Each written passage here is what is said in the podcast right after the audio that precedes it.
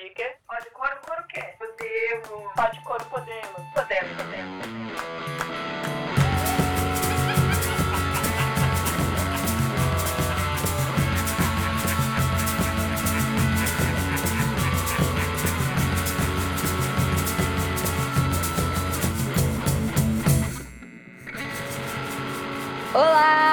ouvintes do Pode Coro, bom dia, boa tarde, boa noite. Sejam muito bem-vindos, bem-vindas, bem-vindes a este momento maravilhoso do seu dia ou da sua noite, que é o Pode Coro, o podcast do Coro Cênico de Curitiba.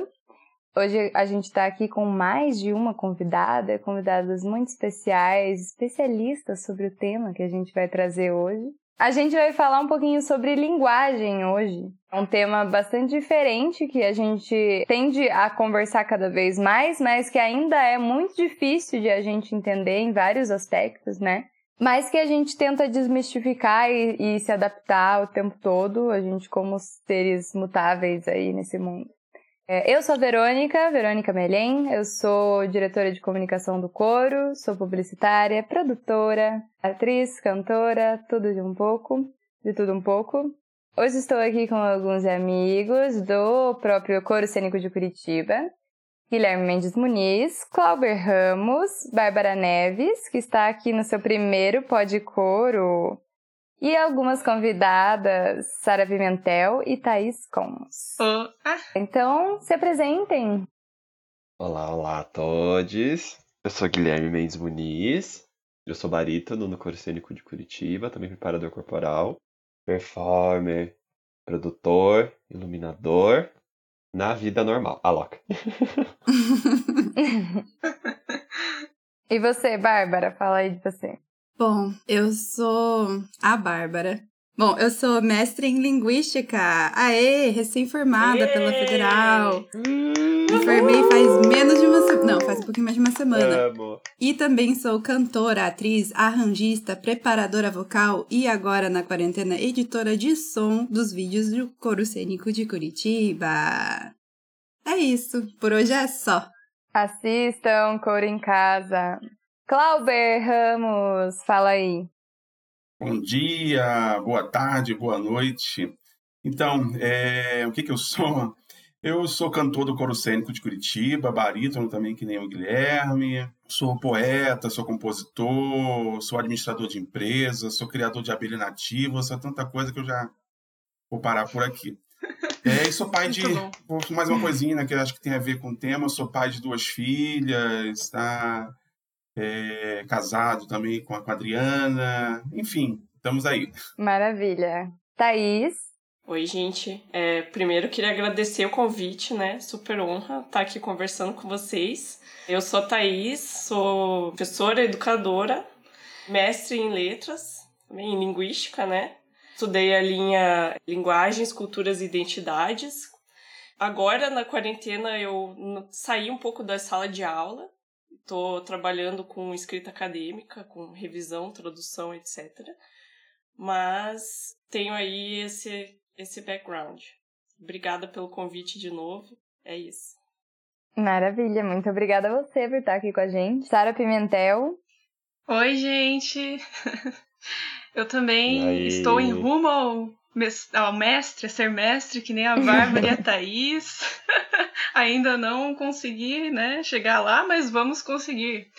Mas eu também eu Amém. faço que nem a Thaís, é, a linha de. É, como é que é o nome da linha, Thaís? A gente até esquece, né? É cultura e identidade, isso que importa. É isso aí, é linguagens, culturas e identidades. Ensino e aprendizagem.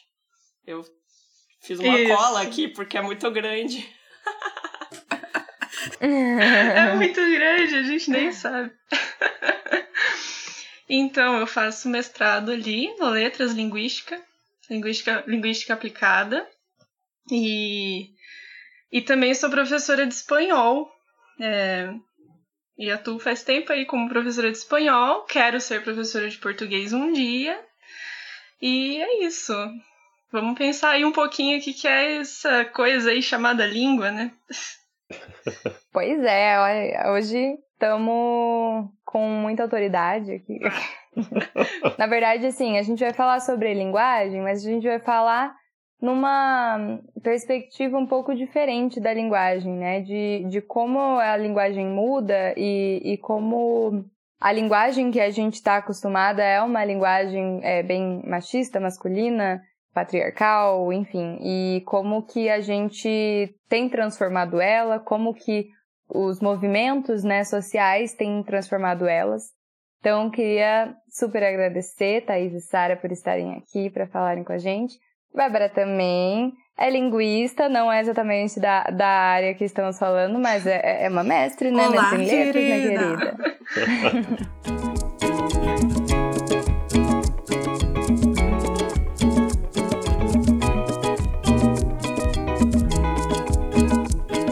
gente, então, para falar um pouquinho desse tema, é, o que, que, que é a linguagem, né? O que, que a gente está fazendo aqui falando sobre linguagem? O que, que é essa coisa muito louca? Por que, que, por que, ela tem que ser estudada? Por que, que a gente não pode só sair falando e pronto, entendeu? Tipo, por que, que, por que, que isso tem que existir, assim? Tem que existir um estudo e uma mudança e uma revi- revisitação na linguagem sempre.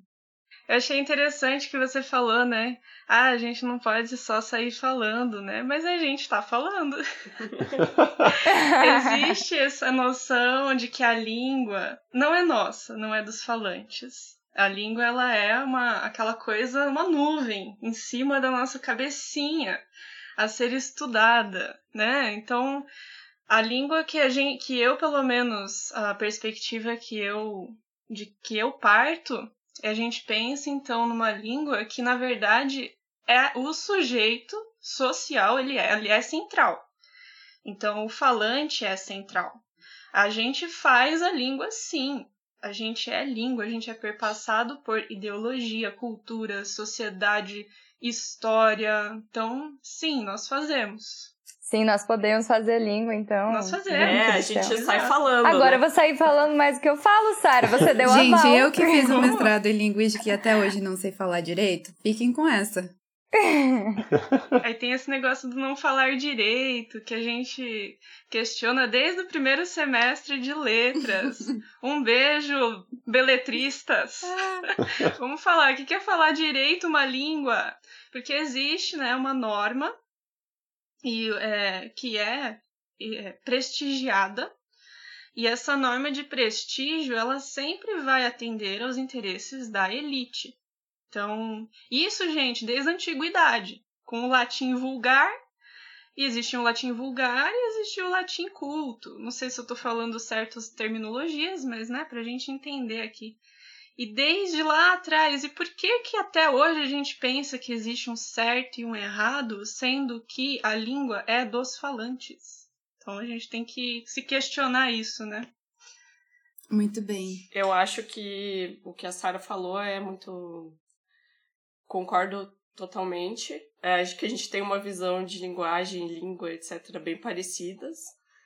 É, Mas, primeiro de tudo, é, eu acho que depende muito é, de realmente quem está falando sobre, né? Na perspectiva acadêmica, digamos assim. Porque tem vários jeitos de ver a linguagem.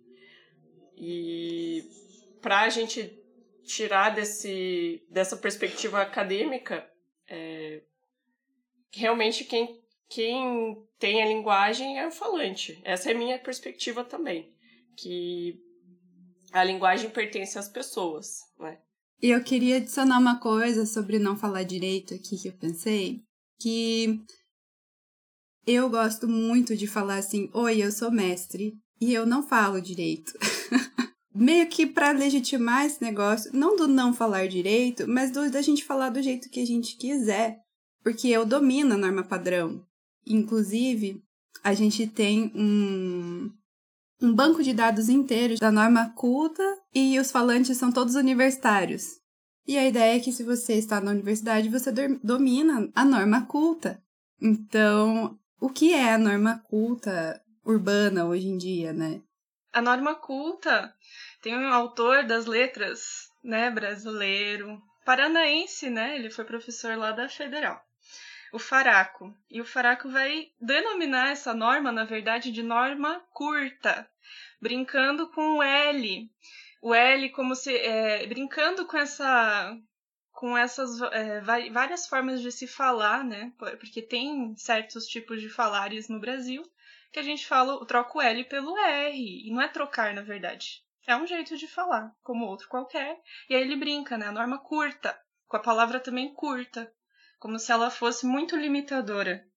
Então, é, é, tem questão com essa norma que essa ideia de que a língua ela não é mutável, ela não muda, ela é uma, um conjunto de regras que está ali no ar, né, pairando sobre nossas cabeças e, e, e, jogando assim, falando não, você não pode falar isso, você não pode. Mas eu achei legal que a Bárbara falou que a gente se adequa a essa norma para viver, né? Porque o mundo é assim, fazer o quê? E, e a gente tem que só que o que a gente tem que ver também é também essa a caráter social das, das normas, né? Então tem a norma prestígio, que seria essa norma culta, curta, urbana, que são é, dos, das mídias sociais, dos meios de comunicação. Então elas, elas giram em torno do eixo Rio-São Paulo. Então aí já começa, né? A gente está falando. Como tudo, uma... né? Exato, ó, produção cultural. Estamos aqui com artistas. então, se a gente for pensar, né, a gente não vê a nossa língua curitibana é, nas novelas. A gente não vê a língua é, de várias cidades do Nordeste ou de é, rurais ou provocando aqui línguas indígenas. A gente não vê isso. Então a gente não a gente não tem esse. E se vê estereotipado, né? Também tem isso. Exatamente, pelas novelas, né, gente? Vamos lá. A Babi falou, né, de ter embates dentro da própria linguística, dentro da, da, dos próprios estudantes, estudiosos de letras. Eu acho que quando você está imerso num estudo, é muito, muito difícil você é, se colocar do lado de fora, assim, da, e, e, e enxergar como aquilo é visto afora, assim, né? Como aquilo é usado realmente. Precisa um tanto de autocrítica, né? Precisa de muita autocrítica. Eu sou da comunicação e a gente tá dentro dessa bolha de achar que, tipo, todo mundo já tá sabendo de como funcionam as redes sociais. Todo mundo já sacou qual é a dos algoritmos, entendeu? Porque a gente já sacou e algumas pessoas ao redor da gente já sacaram, mesmo não sendo comunicadoras. Mas, gente, não, as pessoas que fazem a comunicação, por exemplo, pequenas marcas assim que se comunicam, a forma que elas se comunicam, é aquilo que está sendo transformado dia a dia, né? A forma que elas se empoderam de alguns termos, se empoderam de algumas ferramentas, assim. E é, e é isso que vai transformando as próprias redes sociais, porque se não der certo, o Instagram, se ele coloca alguma ferramenta lá para ser usada e os os heavy users das redes sociais não usam aquilo, gente, Instagram deleta, entendeu? Então é, são as pessoas que, que, que transformam essas coisas, por mais que seja algo, tipo, meio que imposto, assim, tipo, você não tem como escolher o que, que vai estar tá lá, mas você tem como, tipo, dizer, não, isso daqui não serve, sabe? Nossa, essa foi uma analogia interessantíssima. Depois a gente pode revisitar ela para Nossa, foi muito. Tem coisas. muito a ver com, com o que a gente entende sobre a língua mesmo. E tem muito a ver. Essa analogia foi ótima também, porque tem muito do que a gente está falando tem a ver sobre poder, né? Tem a ver com poder. Então, isso que a gente tem falado de que é, existe uma concepção de o que é falar certo ou falar errado, ou esse conservadorismo que muitas pessoas têm com ah, é, você falando desse jeito ou é, usando essa norma, você está estragando o português ou está deixando é, o português feio. E tem a ver com até mesmo o que, que foi falado naquele vídeo, né? É, do, do Jonas Maria, que não é, isso é um julgamento de valor sobre, sobre a língua, né? Não existe li, é, feio e bonito, existe o que as pessoas precisam usar. Igual a Verônica falou do Instagram. Então, se as pessoas precisam usar aquela ferramenta, elas vão usar. Não é feio ou bonito. Essa é, tem super a ver com a linguagem mesmo. Depois assista, é um vídeo super legal, aqui na descrição. E sabe, a Thaís falou no, do poder, como a língua ela configura poder, né? E a hegemonia. Então ela vai, ela vai estar atrelada, né, aos discursos hegemônicos, que são, né, na verdade, o que a gente toma como certo, feio, errado. Então, eu queria daí, tipo, vamos pensar, né? Será que a gente, o certo, o bonito, não está atrelado a um tipo de classe social? E o feio, o errado, está atrelado, então, às classes um pouco. as classes mais baixas, certos tipos de população. Uhum. Ah, o, o Franz Fanon, que é um autor negro, no primeiro capítulo do livro Pele Negra, Máscaras Brancas, ele vai dizer, o primeiro capítulo dele é sobre linguagem. Então ele vai dar um exemplo que na Martinica, a burguesia, a classe dominante, ela vai estar, o jeito dela falar, a língua que ela se apropria, vai estar mais próxima do colonizador francês branco do que do, das, das formas de falar desprestigiadas, que, olha só, consequentemente estariam atreladas à população mais pobre, com dialetos miscigenados com as línguas nativas. Então, isso é marca posição política. Então a gente vê que a, que a língua também expressa é, racismo, expressa a colonialidade do poder, então expressa assim relações de poder dentro dessas dinâmicas políticas e, consequentemente, óbvio, o machismo. É interessante a gente também ver a questão do, do, do viés político que a linguagem traz também. Né? A linguagem é algo que está, na minha opinião, assim, intimamente ligado à cultura. E, por sua vez, ela, é, ela é fluida, assim como a cultura é, se transforma o tempo todo. E você usar algum tipo de linguagem está ligado à questão da política, tanto para se sentir parte da elite, quanto para se encaixar é, é, é, em outras classes. Então, a questão do falar errado, entre várias aspas, né? É, quando o Emicida, que é um cara, ao meu ver, culto, usa lá um, um é nós, tá? Isso não é gratuito, tá? Isso é porque a lírica quer afirmar uma questão política, uma questão social dentro disso aí. Ah, eu me sinto bem contemplada, porque eu amo usar gírias e eu gosto de falar do meu jeito, que é o jeito que a gente fala em casa. E, assim, eu posso ter 200, 300 milhões de graduações e pós-graduações eu vou continuar falando e escrevendo do jeito que eu gosto de falar, escrever. E é isso, gente. E isso é o poder que o mestrado me dá, né? Mas ninguém precisa ter um mestrado para ter esse poder. Acho que todo mundo Sim. tem que tomar posse desse poder que é a língua e ela tem muito. A gente pode transformar muito, a gente pode viver muito através dela. É muito importante a gente realmente pegar pra gente esse, esse, essa parte do poder. Isso. E é interessante isso que a Bárbara e que o Clauber falaram, que a, a linguagem ela dá existência.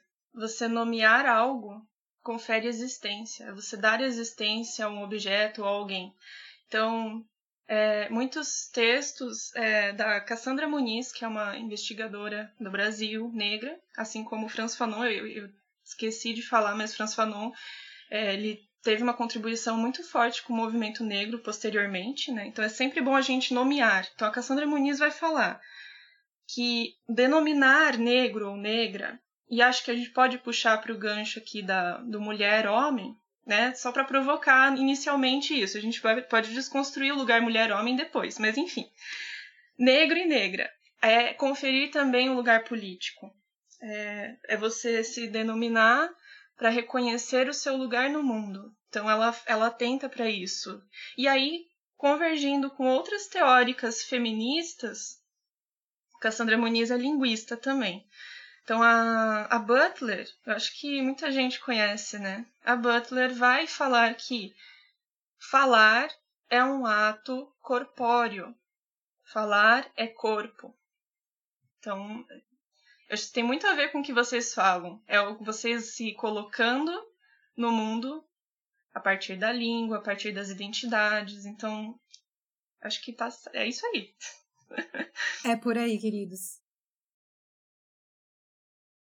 Gente, eu acho isso muito louco porque é, você falou, né, da, da, das teorias feministas que falam sobre isso também. É, até na teoria vegetarianista, vegetariano, vegetarianista, que eu tô lendo agora um livro chamado A Política Sexual da Carne, é, da Carol Adams, que é um livro, gente, nossa senhora, ele te coloca numa situação muito bizarra, assim, ele é bem provocador, assim. E, e ele fala muito sobre isso, sobre como uh, na, na, no mundo carnista, né, a gente a gente substitui os nomes das carnes, né? A gente fala, não fala, é, a gente não fala a galinha, né? A gente fala o frango, né? A gente não fala, é, sei lá, o, o boi, a gente fala o gado, né? Carne de gado. Então a gente tem vários outros exemplos, mas a gente substitui essas coisas para que eles não, não se sintam, não, não seja tão mal assim. Então, tipo, perde a, a existência daquilo perde a existência de que aquilo é um animal que morreu, sabe? E ela até fala que isso, o nome disso é o referente ausente. Eu não sei se vocês conhecem essa expressão, mas talvez devam conhecer. Mas é, é tipo a, o referente ausente, que é uma coisa que existe, mas que tá ausente na sua fala. Mas, mas tá lá, sabe? É um animal morto que você tá comendo ali, tá na sua frente ali. Mas você não tá falando sobre ele. E ela relaciona isso o tempo todo. É um, é um livro que relaciona vegetarianismo com o feminismo, bem legal. Tô reflexiva! Eu vou puxar um gancho para o segundo tema, né, que a gente introduziu um pouco com, com, falando sobre o vídeo do Jonas, que é sobre linguagem inclusiva, né, linguagem não binária. E eu acho que isso tem muito a ver com essa, isso que você falou, Sara, da, da existência, né? É, se uma pessoa não, não binária não existe na, na linguagem que a gente fala, né? Se a gente só fala ele e ela, ela não existe, né? Tipo, isso é muito, muito louco. Tipo, você não tá considerando que aquela pessoa possa existir dentro da sua linguagem, né? Exatamente. É a importância da gente construir outros tipos de, de, de falar. Não só construir, mas reconhecer esses outros tipos, porque já existem. E a gente cai num preconceito linguístico muito forte.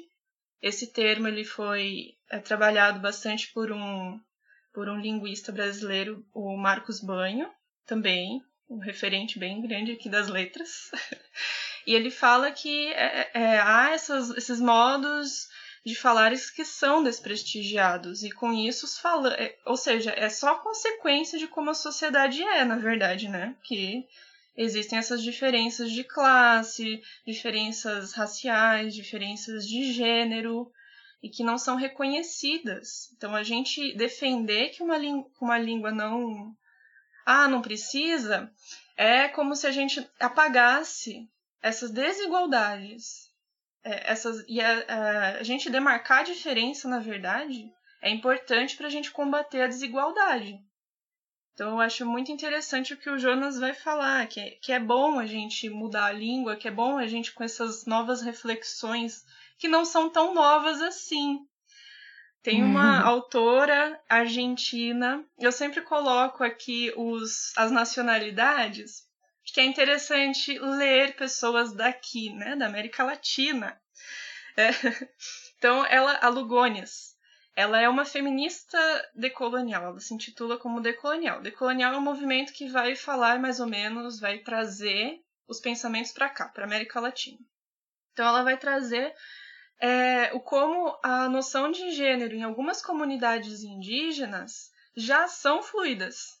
E, e o que veio para cá lá atrás, 500 anos atrás, com a colonização, que é o que hoje a gente vive ainda, as feridas dessa colonização, que se chama colonialidade do poder, do saber e do ser, é, essas coisas passam a traduzir alguns termos da linguagem indígena de algumas comunidades para homem e mulher. E ela vai desconstruir isso, vai falar: não, eles veem isso como forças é, de complementares, não necessariamente homem e mulher. Então, a, ela nota então que a tradução desses termos já está dualista, né? Que é um ou outro. Bem europeia. Uhum. Então a gente pega essa tradição lá preguiçosa Porque é um ou é outro, é preto ou é branco, mas eles se valem dessa, dessa diferença, eles criam, é um projeto político, é estratégico. Criam essa diferença para continuar a, a desigualdade. Então, na verdade, ela vai analisando isso, como se isso é a colonialidade dos gêneros. E para provocar aí, né, gente? Já estamos pensando isso, ó. Faz tempo. Vamos parar de preguiçinha. Eu acho que é o, Jonas, o Jonas fala muito disso, né? Tá, tá Uhum. acomodado. Questão, ele fala assim, questão de costume. Questão de e, costume, parte pra próxima. De certo e errado. Ai, não, mas é que a gramática fala. Ah, querido? Que- É que eu falo já querido, né? Um beijo. Querida, Amor, é querido. Não, é o querido. É o homem cis branco. Nesse caso é o querido. Ah, lá. mas você não chama ele de querido, que ele vai ficar muito ofendido com a masculinidade dele, ó. É frágil. A masculinidade dele você faz assim, ó. uf, Sai voando. É, porque é preguiça, né, gente?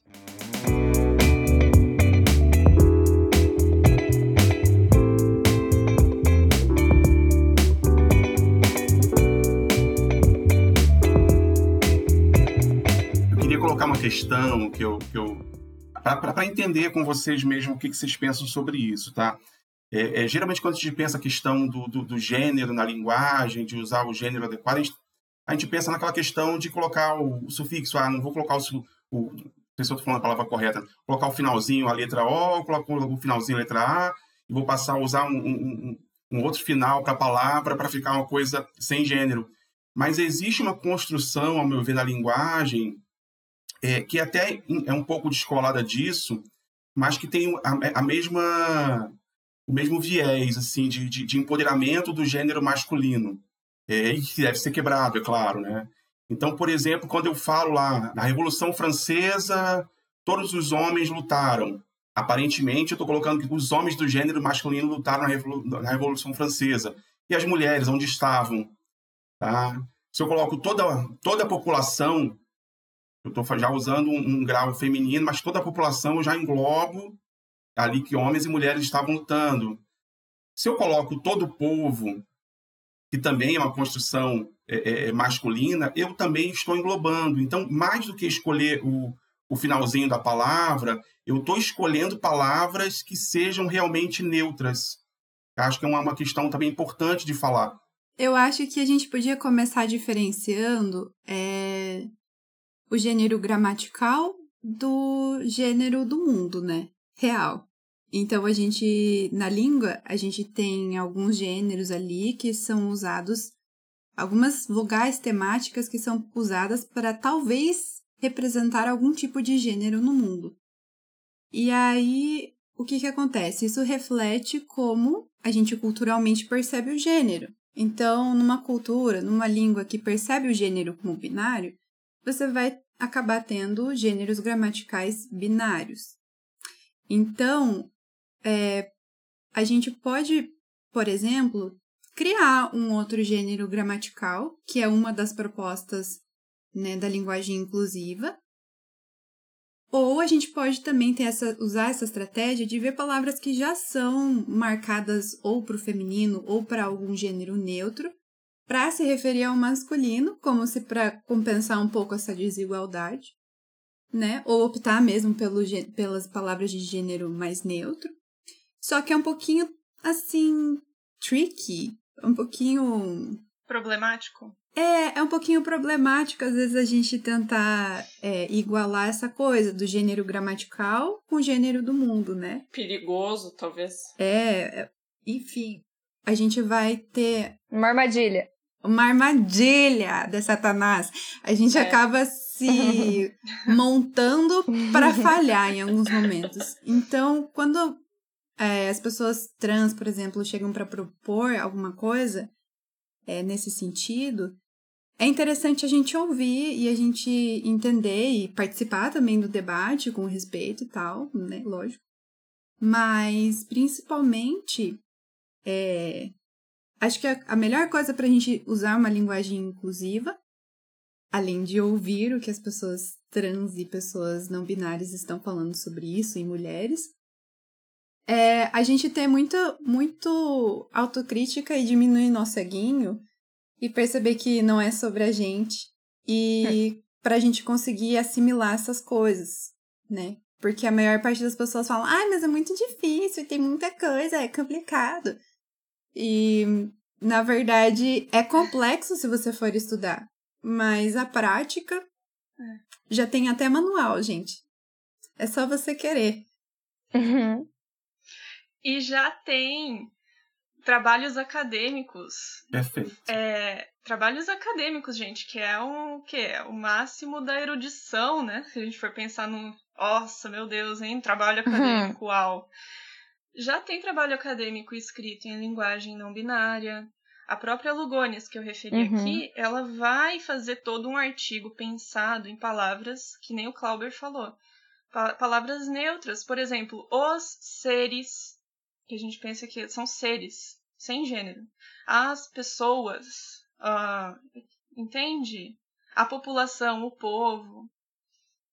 Então já existe, até na academia. Eu fiquei pensando bastante da, da ideia que a Sara trouxe da europeia. Preguiçosa, eu achei maravilhosa essa imagem. e, e aí a, a Bárbara traz também essa coisa tipo, ah, é muito difícil, não sei o quê. E eu fiquei refletindo, me veio algumas imagens sobre o quanto pessoas pseudo, pseudo-elite querem corrigir, né? Querem ficar corrigindo coisas. Então, eu, muitas vezes eu acabo caindo no exemplo do funk, o quanto se, o quanto se critica e fala, nossa, porque a bossa nova não sei o quê, porque a bossa nova é muito rica no português. Mas eu vou pegar a bossa nova que ela, acho que é um exemplo mais, mais Burguês. palpável. E aí na hora de falar do funk, aí critica o funk porque são palavras chulas, porque não sei o quê. E aí tá, fala, olha, olha como o português é rico, né? Temos o exemplo da bossa nova. E olha como a gente tá falando de uma linguagem é, vulgar do funk, não sei o quê. Mas na hora que a gente fala, mas na hora que a gente fala, ah, mas por que que você não troca então, ao invés de falar homem, falar a população, né? Falar os seres, É, quê. Ai, aí entra o negócio, ai, porque é muito difícil. Ai, mas não precisa. Não, mas é língua, ah, o português é muito rico, não é mesmo? Você pode trocar por várias palavras. Obrigada, Guilherme. Eu vou usar esse argumento. E porque teve uma vez que a gente tava escrevendo, um te... a gente tava escrevendo um texto, é, que a gente tava falando, a gente tava querendo apresentar um grupo, né? E a gente tinha que colocar funções. Era um grupo sobre discussões de teatro, política de teatro, política de cultura. E a gente tinha que falar sobre apresentar e falar quem, é, quais as pessoas que, né, podem entrar sobre no grupo para discutir. A gente tinha que falar de funções. E aí, por exemplo, uma das coisas é falar técnico, né? Os técnicos, técnicas, e a gente tava técnicas. Porque a gente tava também pensando na linguagem neutra. Uhum. Só que daí chegou um momento em que a gente falou, nossa, a gente pode trocar por outras palavras, né? A gente não precisa Sim. ficar usando sempre três, três, tipo, três exemplos, né? Olha, Uhum. pra, pra aderir todo mundo, é, incluir todo mundo, e aí trocar por palavras. Daí a gente falou, putz, mas se a gente trocar por palavra, a gente vai ter que, a gente vai ter que começar a pensar no quanto a, a, a- o texto ele tá é, sendo coerente, porque, porque daí a gente entra no lugar de trocar, trocar uma palavra trocar todo um conceito, e a gente precisa entender se todo mundo desse grupo está de acordo com esse conceito. É, e aí eu, eu me deparei, acho que foi o momento que eu tava discutindo bastante com a Bárbara, acho que foi um dia que eu peguei a Bárbara pra falar sobre isso. E aí, e aí a gente se pegou nessa, nessa discussão que daí seria uma discussão mais longa a gente trocar, a gente trocar essas palavras, trocar as palavras de, de função, que sim, é um trabalho necessário, mas é também um tempo que a gente não tinha. Mas acho que é bem nesse lugar que eu quis dizer quando eu disse que pode ser perigoso a gente ficar muito nessa de. É, não, não é perigoso, né? É... Ai, gente, olha, não consigo achar a tradução. Tricky. Pode ser né, ardiloso esse trabalho de trocar às vezes. É, e aí, assim, o impasse para mim, como linguista formal, porque Traiçoeiro. eu não sou traiçoeiro. Eu não sou a eu não sou da linguística aplicada. A linguística aplicada trata mais de cultura, né? Na linguística formal a gente trata de estrutura. É uma abstração assim bem grande sobre a língua. É a nuvem. É a nuvem, né, que paira sobre a cabeça dos falantes. E aí eu penso assim, que realmente é trabalhoso você trocar todas as palavras. E o outro impasse é que não é tão natural essa mudança de inventar um outro gênero gramatical. É, não é natural e os falantes vão mostrar resistência. Isso é normal, isso vai acontecer. Mas é uma luta, é uma causa que a gente acha bom apoiar, que a gente acha válido? É. Então acho que é um trabalho que a gente vai ter que fazer. Eu acho que pode ser complicado, pode ser cansativo, mas a gente já tem estratégias e saídas e a gente pode continuar bolando mais. Enquanto a coisa não pegar, o negócio é a gente continuar mexendo e modificando e adaptando e lutando para a gente conseguir o espaço dessas pessoas, né? E acho que é isso que é importante. Eu, eu acho que conforme as gerações vão mudando também, vão se adaptando, tipo, vai aumentando a quantidade de Gen Zs e outras gerações mais novas, assim, porque eles falam muito, eles, elas, eles usam muito mais esse tipo de linguagem, né? Digo 16 anos, assim, sabe? 16 a 18 anos. E eu vejo muito pelo Twitter que, tipo assim, as discussões estão muito mais pra frente, sabe? Tipo, discussões pesadíssimas sobre linguagem, porque essas pessoas estão sentindo essa necessidade em si, assim, cada vez mais existe uma abertura, assim, dessas pessoas é, se sentirem, quererem se sentir inclusas do jeito que elas são e descobrirem cada vez mais sobre sua sexualidade, seu gênero e, e, e entender quem são no mundo e a linguagem faz total parte disso, entendeu? Então eu acho que é, é bem geracional, assim, essas mudanças.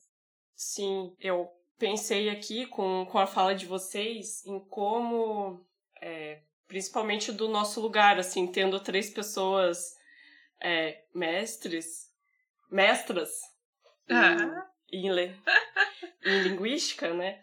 Do quanto a gente tem a responsabilidade de justamente também desse nosso lugar de poder, digamos assim. É, claro que aí vai muito do que a gente entende por poder, mas a gente sendo vistas como especialistas, né? como pessoas que têm, detêm esse poder para falar sobre o que é língua, ou o que é certo errado, entre aspas, né? É, o quanto é importante a gente exercitar é, esse olhar para outras, outros, outras propostas de linguagem, né? E também, pelo que o Guilherme falou, também me veio é, a importância de, por exemplo, quando você tem que escrever um texto, lançar um edital ou fazer qualquer coisa, como você também está nessa, nessa posição de poder, de, de poder exercitar isso. Eu me lembrei muito da minha escrita, da minha dissertação, quando eu estava é, escrevendo a minha pesquisa ali, e como a Sara também já falou, como já foi falado aqui, essa escrita na academia, né? Escrita acadêmica é, é tida muito como é, esse lugar rígido e que a gente tem que tem muitos preconceitos, né? Eu tinha só mulheres na minha pesquisa. Eu trabalhei sobre a construção da identidade na escrita acadêmica e eu só falei com mulheres. Não foi uma escolha minha, mas acabou acontecendo. E aí eu me vi nesse lugar de escrever sobre como se deu essa pesquisa, escrever sobre, é, sobre esse processo. E aí eu resolvi mudar o meu plural pro feminino. Então eu usei todas, eu usei só no feminino, só as participantes, as autoras, tá, tá, tá. E eu fui questionada pela minha banca, né? É, sobre, sobre essa escolha. E aí eu, eu vi esse momento de me posicionar, assim, de falar que foi uma escolha minha, porque eu não via sentido usar um, usar um plural masculino, sendo que todas as. É, claro, né? abstraindo isso de masculino e feminino, mas como eram todas mulheres ali, eu quis marcar isso. E aí eu fiz uma. Ainda que foi uma nota de rodapé, né? Nota de rodapé no texto acadêmico tem essa, é, esse caráter extra, mas eu marquei ali é, dizendo que, que eu ia fazer essa escolha, porque são todas mulheres, todas pesquisadoras, e a gente tem que ocupar esse, esse lugar na academia. Maravilhosa. E foi um, uma estratégia textual, né? Uhum. Maravilhoso. E mesmo dentro de uma pesquisa de uma área que tende a ser mais aberta, que é a linguística aplicada, né? que são estudos culturais, mesmo assim ainda teve o questionamento, né? E mesmo com a nota de rodapé explicando. É, é um exercício da gente ir desconstruindo é. isso. Uhum. Então, me veio muito na fala de vocês é, que a gente tem que usar dessas oportunidades ou desses espaços, né, de a gente ser especialista ou a gente estar tá fazendo um texto para propor essas mudanças, né? Uhum. Então, Thaís, eu também estou escrevendo, eu decidi também escrever a partir, é, colocando neutro como o feminino, né? Então, as autoras, mesmo que tenha um autor ali no meio, mas um, é, vai ser as autoras. E eu coloquei uma nota de rodapé gorda. Tem até é outros autores, outras autoras, outros autores com X, sei lá. Outros autores que vão falar disso também em seus textos. Então a gente pode se usar. Eu acho muito importante. Quando eu escrevi meu, meu TCC também, a minha orientadora, ela falou pra, pra gente usar os nomes completos dos autores, das autoras, porque tem né, essa mania da, da, da academia de usar só o sobrenome, e sempre parece que é um homem, sempre quando você usa só o sobrenome parece que é um homem, tipo, porque, né, o que é o que, que sempre tá, né, mais normal, assim, para as pessoas acharem que os autores são homens, né? Então, tipo, foi o que ela me sugeriu, assim. Então, vocês universitários que estão ouvindo isso daqui, usem o nome completo das pessoas para sabermos qual o gênero delas. É, isso é super um jeito de desconstruir esse machismo que está é, no nosso imaginário, né? No imaginário do, acadêmico. Então você olha um sobrenome e pensa.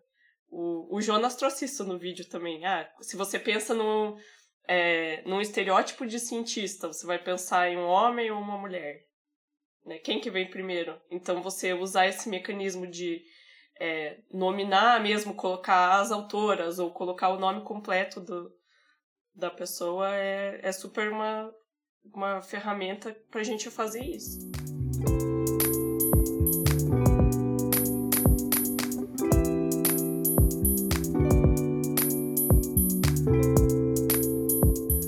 Bom, eu queria sair da academia e ir um pouquinho para a arte. É, Vamos Como lá. que a gente enxerga essas coisas dentro da arte, né? Porque dentro da, da linguagem em si, né, falada, assim, é, a gente observa isso acontecer de uma forma, né? É, dentro da, da linguagem da arte, como que a gente vê isso acontecer? No episódio Pioneiras da Arte, que uma das pessoas que falou, a Adriana Rosa, falou sobre a Frida Kahlo, que a, a, a Frida Kahlo falava, falavam que ela era surrealista, né? E ela dizia que ela não era surrealista, que ela falava sobre a realidade dela.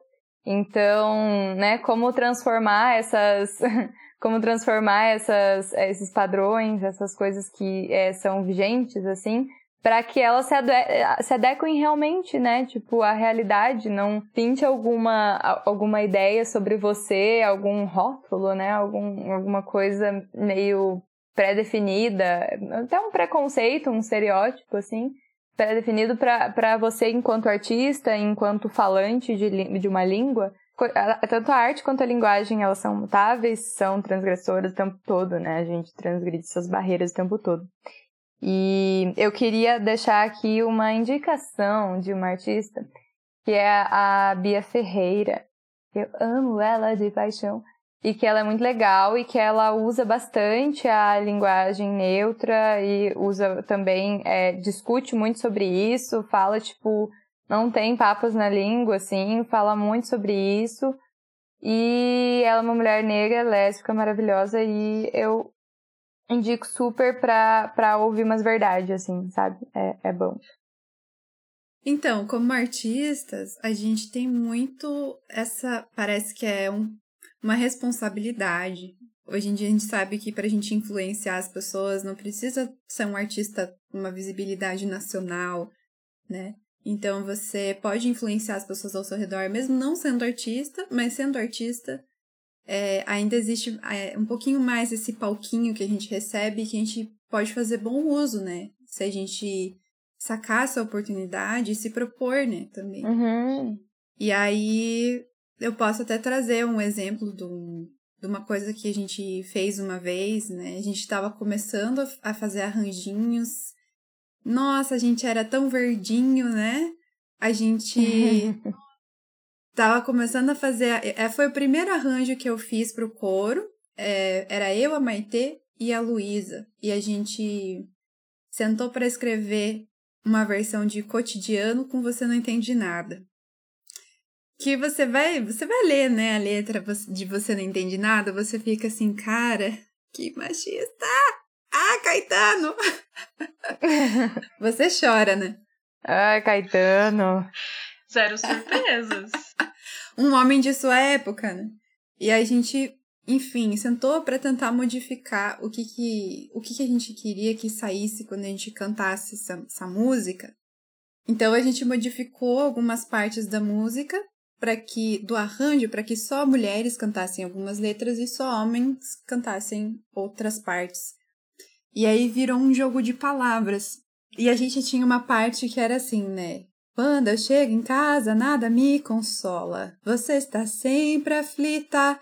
Eram os homens cantando essa parte e as mulheres fazendo uma cara de bunda assim, tipo, ai que saco, esse homem vindo me encher o saco de novo.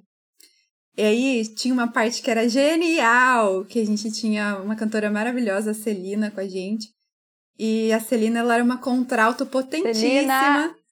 E aí, quando chegava aquela parte assim, é, eu quero tacar fogo nesse apartamento. Você não acredita? Era a Celina gritando assim a plenos pulmões, assim: Eu quero tacar fogo nesse apartamento! E as meninas no fundo, assim: Você não acredita. Pá, pá, pá. tipo assim, você nem acredita o quanto eu quero tacar fogo nesse apartamento, pelo amor de Deus. Cara, tipo, você chega aqui me enchendo o saco, dizendo que eu tô feia, que eu tô descabelada, com lágrimas nos olhos, nem pra, tipo, me agradecer pelo meu trabalho, entendeu? Que eu não devia nem estar tá fazendo todo ele sozinho. A clássica dupla jornada e você ainda vem querer. Você acha que eu tô como? Você quer fugir? Você acha que eu tô como? Eu quero tacar fogo nessa merda. Aí, então, foi um arranjo que a gente tentou ressignificar. A gente tentou colocar a nossa voz ali dentro daquele arranjo. Então, a, a gente está acostumado a ver essa coisa da perspectiva masculina, né? E a gente não tá tão acostumado a ver um, uma mulher gritando assim, eu quero tacar, no meio de um teatro, né? Outra música que isso aconteceu, que a gente, que é um pouco mais recente, foi um arranjo do, do Kainan, né? Da música É o Amor, do, do Zezé de Camargo Luciano. Maravilhoso. Que a gente fez no espetáculo Amar Mudar as Coisas, Interessa Mais. Foi muito boa. E o Kainan também fez essas inversões, assim, tanto de falas quanto até de algumas frases, ele mudou alguns, alguns sentidos, né? Então, tipo, é, é, isso é muito interessante porque não é, é, é, é também, né? É a mudança das frases no arranjo, mas é, é muito a disposição de, em palco, né? A disposição dos artistas em palco, os rostos, as expressões, e como isso tudo compõe a linguagem, a mensagem que passa, né? Então, então no, no É o Amor, é, tem, tem esse, essas coisas o tempo todo, né? Começa com os homens, assim, tipo, uma cara de bunda. Uma cara de doida, amiga. uma cara de uma cara de bunda, alguns com uma cara de bunda, outros com uma cara de doido. É, sendo homens do jeito que eles são lá. E daí. Homens cis. E daí a gente chega, tipo, questionando isso, sabe? Tipo, o que, que você tá falando, cara? Porque essa música, ela fala, né? O amor que mexe na minha cabeça. Que mexe com a minha cabeça e me deixa assim. Que faz eu pensar em você e esquecer de mim. Sou seu apaixonado de alma transparente, um louco alucinado, meio inconsequente, um caso complicado de se, de se entender. A vida não é nada sem você, meu conto de fadas, minha fantasia. Então é tipo um amor muito, né, dessa idealização romântica, assim. Então, tipo, que tipo de amor é esse, sabe? Tipo, que você esquece de você, que, que coisa é essa, entendeu? Por que, por que, que você faz isso? E daí a gente, a gente ia com frases assim. É tóxico. É tóxico pra caramba. E daí a gente muda isso um pouco, né? Tipo, a gente. A, por exemplo, eu, eu tava inclusive com o Clauber na cena, eram duplas, né? E daí eu tava com um Clau, assim, do lado, daí tinha uma hora que, eu falo, que, que fala assim, né? Um caso complicado de se entender. Eu batia no ombro do Clau, assim, um caso complicado de se entender, né? Pelo amor de Deus. Porque, gente, Muito como legal. assim? Como que a gente absorve esse tipo de amor, né? Nas nossas relações, né? Então. E eu interpretando a cara de bunda ali, né? Ganhou um Oscar. Com interpretação difícil, tá?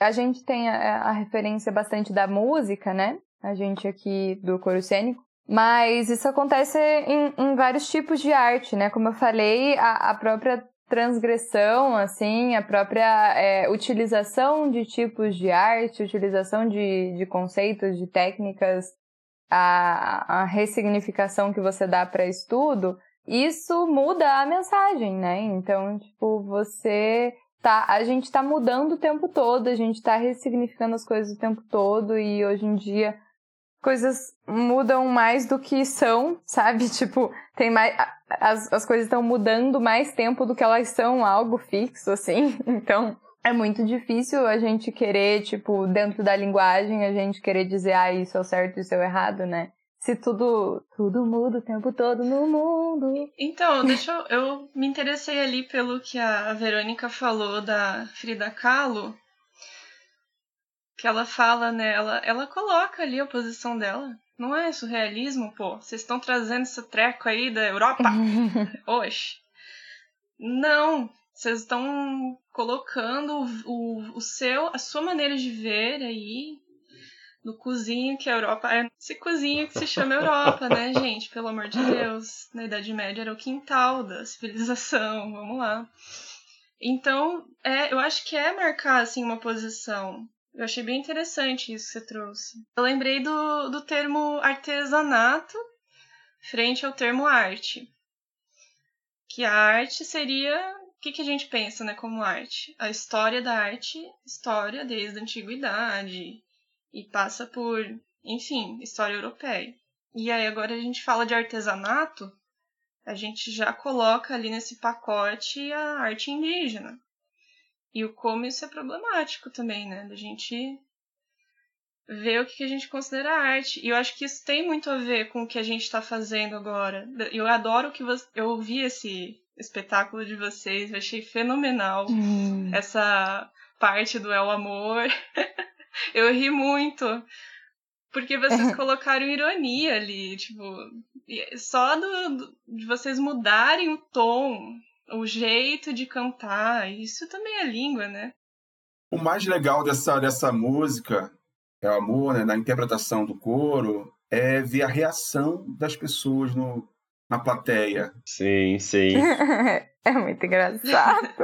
Isso foi muito legal, porque você via a gente cantando de uma forma, aquela forma cara de bunda e cara meio louca, os homens no palco, né?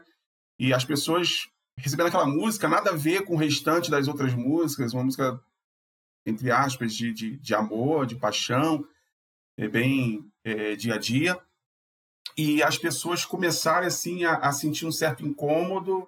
Daqui a pouco aquele incômodo passa quando as meninas entram uma coisa bem irônica, uma coisa que é, é, é, começa as pessoas acharem graça, e no final, acho que o final ali da, da, da, música, ela termina justamente com aquela frase, né? E veio como um tiro certo no meu coração.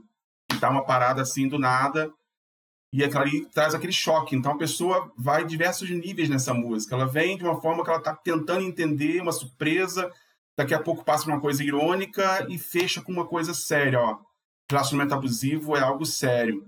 E as meninas começam cantando uma outra canção que aí vem complementar isso aí.